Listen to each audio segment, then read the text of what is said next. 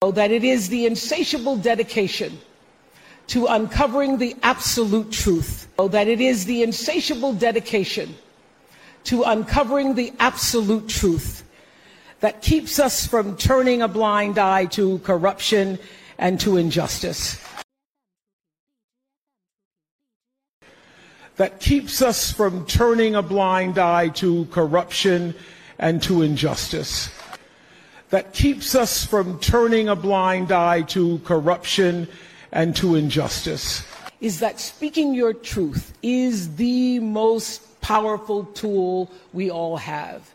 Is that speaking your truth is the most powerful tool we all have.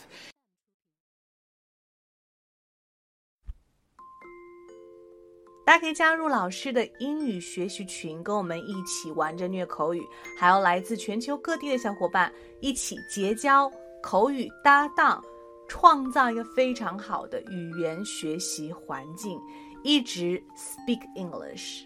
OK，还有一些有关于如何通过美剧和英文歌来学习英文的资料，以及单词资料、视频可以分享给大家，赶紧来加我的微信吧。